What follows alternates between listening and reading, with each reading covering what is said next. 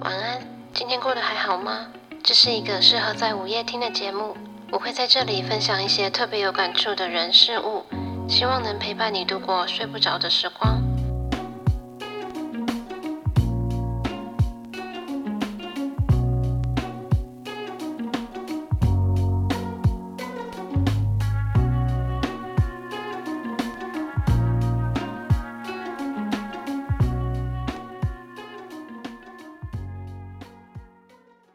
大家好，现在是深夜的两点零二分。其实我早就该睡觉了，可是因为像现在这个三更半夜，我觉得超级安静，特别适合录音，所以就想说，好，那来把这篇录起来放着好了，因为嗯，总是会有时候可以上传的嘛。那延续上次跟大家分享的，嗯，唱我们的歌流行音乐展。这一次呢，也是要分享我前一阵子去的另一个展览，是很多日本人喜欢，也很多台湾人喜欢的竹久梦二大师。老实说，我之前对于这位艺术家，我并不是太熟悉，可是光看到他这个展览的呃宣传海报、形象海报，就已经足够让我跟朋友就是手刀买票，决定要去看这个展览，因为。真的是我们太喜欢的那种风格。那这次在台湾举办的煮酒梦二展呢，是分别办在两个地方的，一个是办在师大附近的一间二手书店，叫做旧香居吧。这个呢我还没有去，但是因为我听说这个书店也是非常有名、非常知名的一间特色书店，所以应该过一阵子还是会去啦。那我有去的就是另外一个办在北投文物馆的。我去之前，因为没有事先查那个北投文物馆的确切位置，我只知道应该是在新北投站出来，然后一直往上走就会看到了，所以我就很擅自的自以为，嗯，应该就是走一下，然后过了那个北投图书馆，再往上走一点点就会到了吧。殊不知当天才发现。过了北投图书馆，才是正要开始爬坡，正是这一段路程的刚开始。而且它那一整整路都是超级大上坡，就是爬山的路的感觉。我印象中，我跟朋友这样走，因为我们没有呃非常快速，我们就是慢慢散步这样子。因为一开始以为很快就会到嘛，所以我们好像走了有三十还四十，大概有四十分钟吧。明明那一天的天气还算蛮凉爽的，可是我跟朋友就是走到暴汗，一直要拿那个卫生纸出来擦，因为那时候还要戴口罩嘛，所以就其实蛮热的。后来我们才发现，大部分来看这个展人都是骑车上来的，也有一些人是骑那个 Go Share。我们那时候还很纳闷，想说为什么半山腰会有狗血是谁骑？到底是要租给谁？后来才发现是我跟朋友自己太白痴，不是啊，我们太老实，就是我们慢慢爬嘛。在进入正题展览之前呢，先来小小的跟大家聊一下这个北投文物馆。我之前是完全没有来过，也没有听过这个北投文物馆。那稍微介绍一下好了，它的参观票价是全票一百二十元，然后我记得有一个优惠票吧，是给学生还有六十还是六十五岁以上的年长者，那个就是五十元，我觉得蛮便宜的。然后它在国定假日跟周末有一些时段是会有免费的导览，那如果不是那个时段来的话，可能就是要收费。还有一个专人导览就比较贵，是付费的，这个是七百块或者是一千两百块，有两种。但我自己觉得哦是有一点贵，可能比较有能力的话可以去听听看。其实我也蛮好奇，只是目前对我来说好像呃有点还还没有办法花下去这笔钱啦。那北投文物馆嘛，顾名思义就是展览一些文物嘛。那除了文物之外呢，它这边蛮特别的，有一些文化体验。还有餐厅的这些服务，然后我记得有一个比较特别是什么抓周服务，就是他们会提供场地或是一些东西吧，大家可以去查查看，如果有兴趣的话。那它的特色呢是它的日式庭院跟日式木造建筑，会让人有一种身在日本的感觉吧，因为它的建筑跟内装啊，还有室外环境都非常非常的日本风。我那天去完之后传照片给朋友看，朋友还说你这是日本吧？你不要骗我。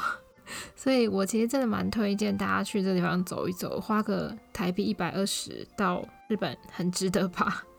好，那北投文物馆它的前身是一间温泉旅馆，那这个温泉旅馆呢叫做嘉山旅馆，开业时间是一九二一年，就大正十年。就台湾是日治时代那个时候，是一个吉田家族经营的。现在在北投文馆门口还有还保存着刻着北投家山的一块石头，但我那时候没有注意到，是做功课才发现的，有点可惜。加山旅馆一开始是以温泉还有料理服务为主，就是。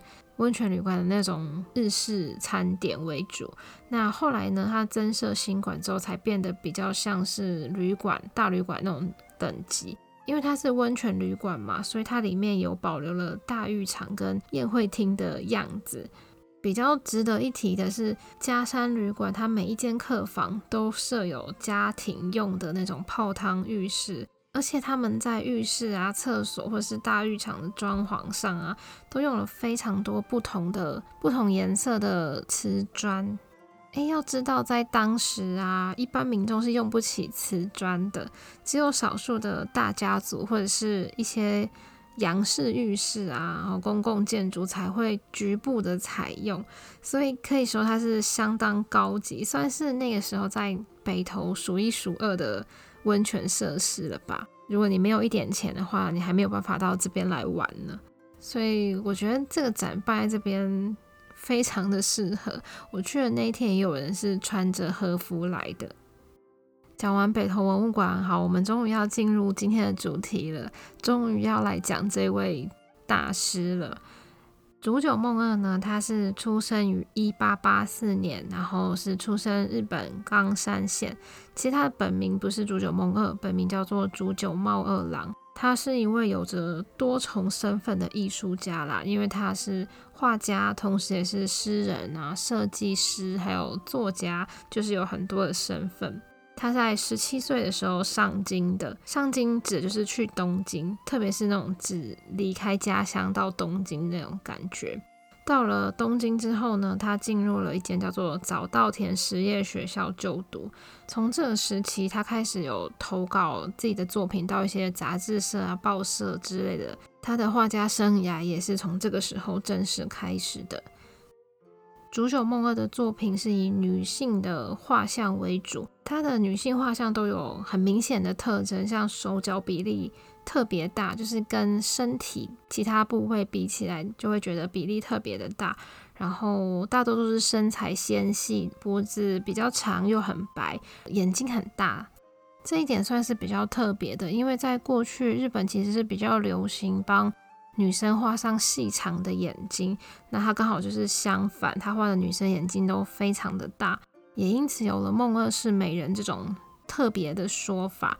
我自己觉得她们还有一点八字眉，每一个女生都好像八字眉，然后看起来很忧郁，但是又很美，而且她的画给人的感觉非常的不一样，非常的特别，尤其是在当年。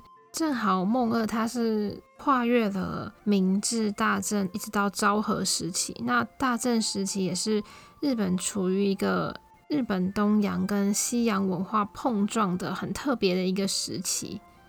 其中有一个很有名的词叫做“大正浪漫”，梦二就是其中一个代表人物。这种很特别的环境也孕育出非常多的艺术家跟作家。那梦二就是其中一位。顺便提一下，《鬼灭之刃》的时代背景也是大正时期，还有台湾日治时代也是大正时期，大家可以稍微去想一下那个时间轴。就因为这种比较特别的时代环境、时代背景，所以他的画看起来也是有一点和风，有点日本，可是又带着一点西洋风。在当时是没有这样的画风的，所以它完全是自成一派的感觉。我在逛展的时候啊。脑中有浮现一个人物，是我觉得，嗯，他给我的感觉跟梦二的画给我的感觉有点像，就是画漫画娜娜的石泽爱老师。我其实不知道拿漫画来比喻这个对不对，因为我怕有些人会觉得，哎，你怎么拿漫画来跟大师比？但我也很怕我讲了这句话之后，其他人会觉得漫画有哪里不好，漫画也很好啊。反正这不是重点，只是我想以单纯我自己的感受来说。我记得我小时候看少女漫画的时候啊，我觉得很多画风都非常的像，嗯，女里面的女生就是头发长长的，然后眼睛都很大，然后嘴巴都小小，鼻子也小小的。可是直到我看了史泽爱老师的《天国之吻》还是《天堂之吻》，我有点忘记他的翻译过来的书名是什么了。那个里面的有一些女角，跟我印象中的少女漫画女角其实不太一样。我才知道，原来少女漫画里面的女性角色可以是嘴唇厚的、嘴唇大的，而且这一部漫画的男主角还是一个小平头，是真的很短那种小平头，不是。只是往上梳，因为我的印象中，一般少女漫画的男主角很多都是头发很长，然后一定有刘海，比较少这种小平头的。那我在看梦二的画的时候，也有这种感觉，会觉得，诶，这个画真的是在大正时代，真的是一百多年前被画出来的吗？因为这个拿到现代，我都觉得很有可能是某一个插画家昨天才刚刚画出来的，完全不会觉得很突兀还是什么。讲完梦二的画作，我们来讲讲其他部分好了。其实梦二的感情世界，他的感情生活，一直是世人非常好奇的部分。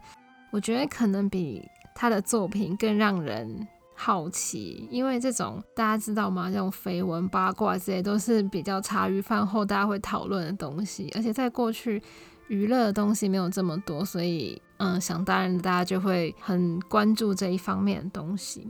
那其实梦二的作品也是跟他的恋爱故事息息相关。他的生命中有三个对他来说非常重要的女人，第一位叫做他万喜，那日文叫做 Tamaki。Tamaki 在跟梦二结婚之前有过一段婚姻，但是他的先生很快就过世了，所以他就恢复单身。后来呢，在梦二二十四岁的时候跟 Tamaki 结婚，Tamaki 也是他唯一一位。真正名义上的老婆，因为只有他有入籍，其他的话都没有入户籍，所以其他就不能算是老婆吧，或者是他们可能自己觉得是。但总之有入籍的只有这一位。梦二跟 Tamaki 有三个孩子，但是他们在结婚不到两年的时间就离婚了。虽然说是离婚，但其实也只是名义上的离婚。他们在这之后呢，离婚之后还是持续的这种。嗯，一下同居就一下好，一下又分开，一下好，一下分开这样的生活，甚至我刚刚不是有提到他们有三个小孩吗？甚至他的两个小孩就次男跟三男还是离婚之后才生的，所以他们之间的关系我觉得很很奇怪，就是一种剪不断理还乱的感觉吧，一直不太知道怎么说，就是一直无法有一个结束。那一直到后来，梦二在三十一岁的时候遇到了他这辈子最爱的女人，叫做燕奶。燕奶本身她也是学画画的，那她也是梦二的学生。但是因为那个时候燕奶她才十九岁而已，所以她的爸爸非常的不同意他们这一段感情。毕竟那时候梦二已经三十一岁了，而且还离过一次婚，他爸爸当然是不同意呀，就觉得我的女儿怎么可以嫁给这样的人？也也还不到嫁，怎么可以跟这样的人来往呢？但是叶乃就是爱到了啊，爱到什么程度呢？其实这中间梦二已经离开东京，搬到京都去了，那他们就只能以书信往来，就没办法见面嘛。可是，在两年之后呢，叶乃就骗了他的父亲，然后自己跑去京都找梦二了。因为我看到这边的时候，其实蛮。觉得蛮惊人的，因为这种事情好像不可能发在发生在现代。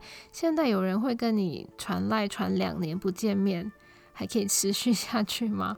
我觉得应该是不太可能的。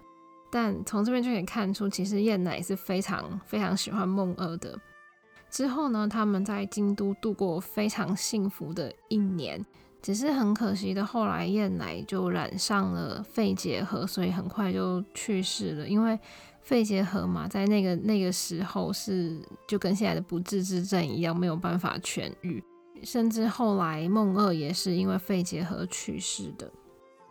那为什么说梦二最爱的女人是燕奶呢？梦二有一枚很特别的戒指，戒指的内围呢有刻一些字，就是刻着他跟燕奶的名字梦跟奶，然后还有刻燕奶过世那一年他们两个人的年龄。其实展览里面展出的照片里出现最多次的也正是燕奶，从这边可能就可以看出他对梦儿来说是非常重要的。只是我跟朋友在逛展的时候就在想。嗯，为什么梦二会对燕奶这么念念不忘？是不是因为得不到东西就是最美的？那越短暂的东西就会越久留于人心呢？最后一位女性呢，叫做阿叶。一般对阿叶的介绍特别的少，我不知道为什么，只是。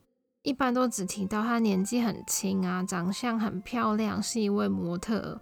然后后来是因为受不了梦二的男女关系太复杂，就分开了。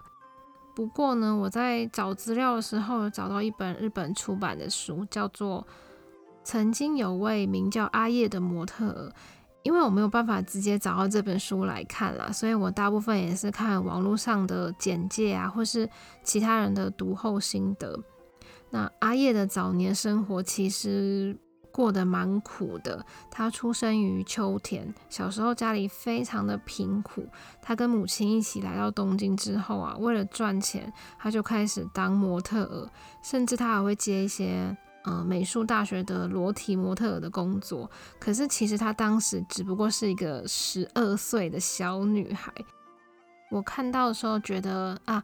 就是为了生活，所以必须做出一些牺牲吧。可是其实这本书里面给阿叶的评价非常的高，他们觉得阿叶并不是只是单纯因为家里贫苦需要钱，他们认为阿叶是非常呃享受于模特儿这个工作，所以才会去接裸体模特儿的工作。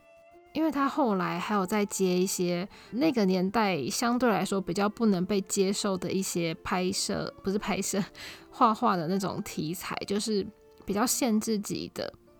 但是阿叶觉得自己身为一个专业的模特嘛，所以其实他对待这些作品来说，他都是以一种专业的角度去看，不会因为呃是什么限制级什么题材，他就会觉得这样东西只是为了要赚钱才做的。阿叶跟梦二相遇的时候呢，他其实也才十五、十六岁而已。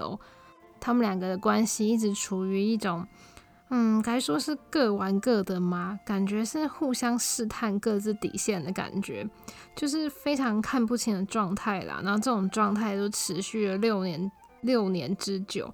最后呢，他就受不了，决定离开梦二。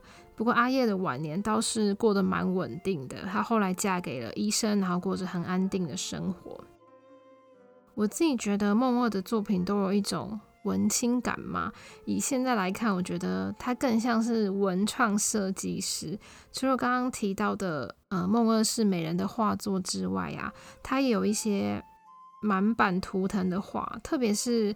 嗯，和服或是腰带上面的花样，有些会让我想到京都的一个牌子叫做 SOSO，他们的设计也是有文青感，然后也有满版图腾。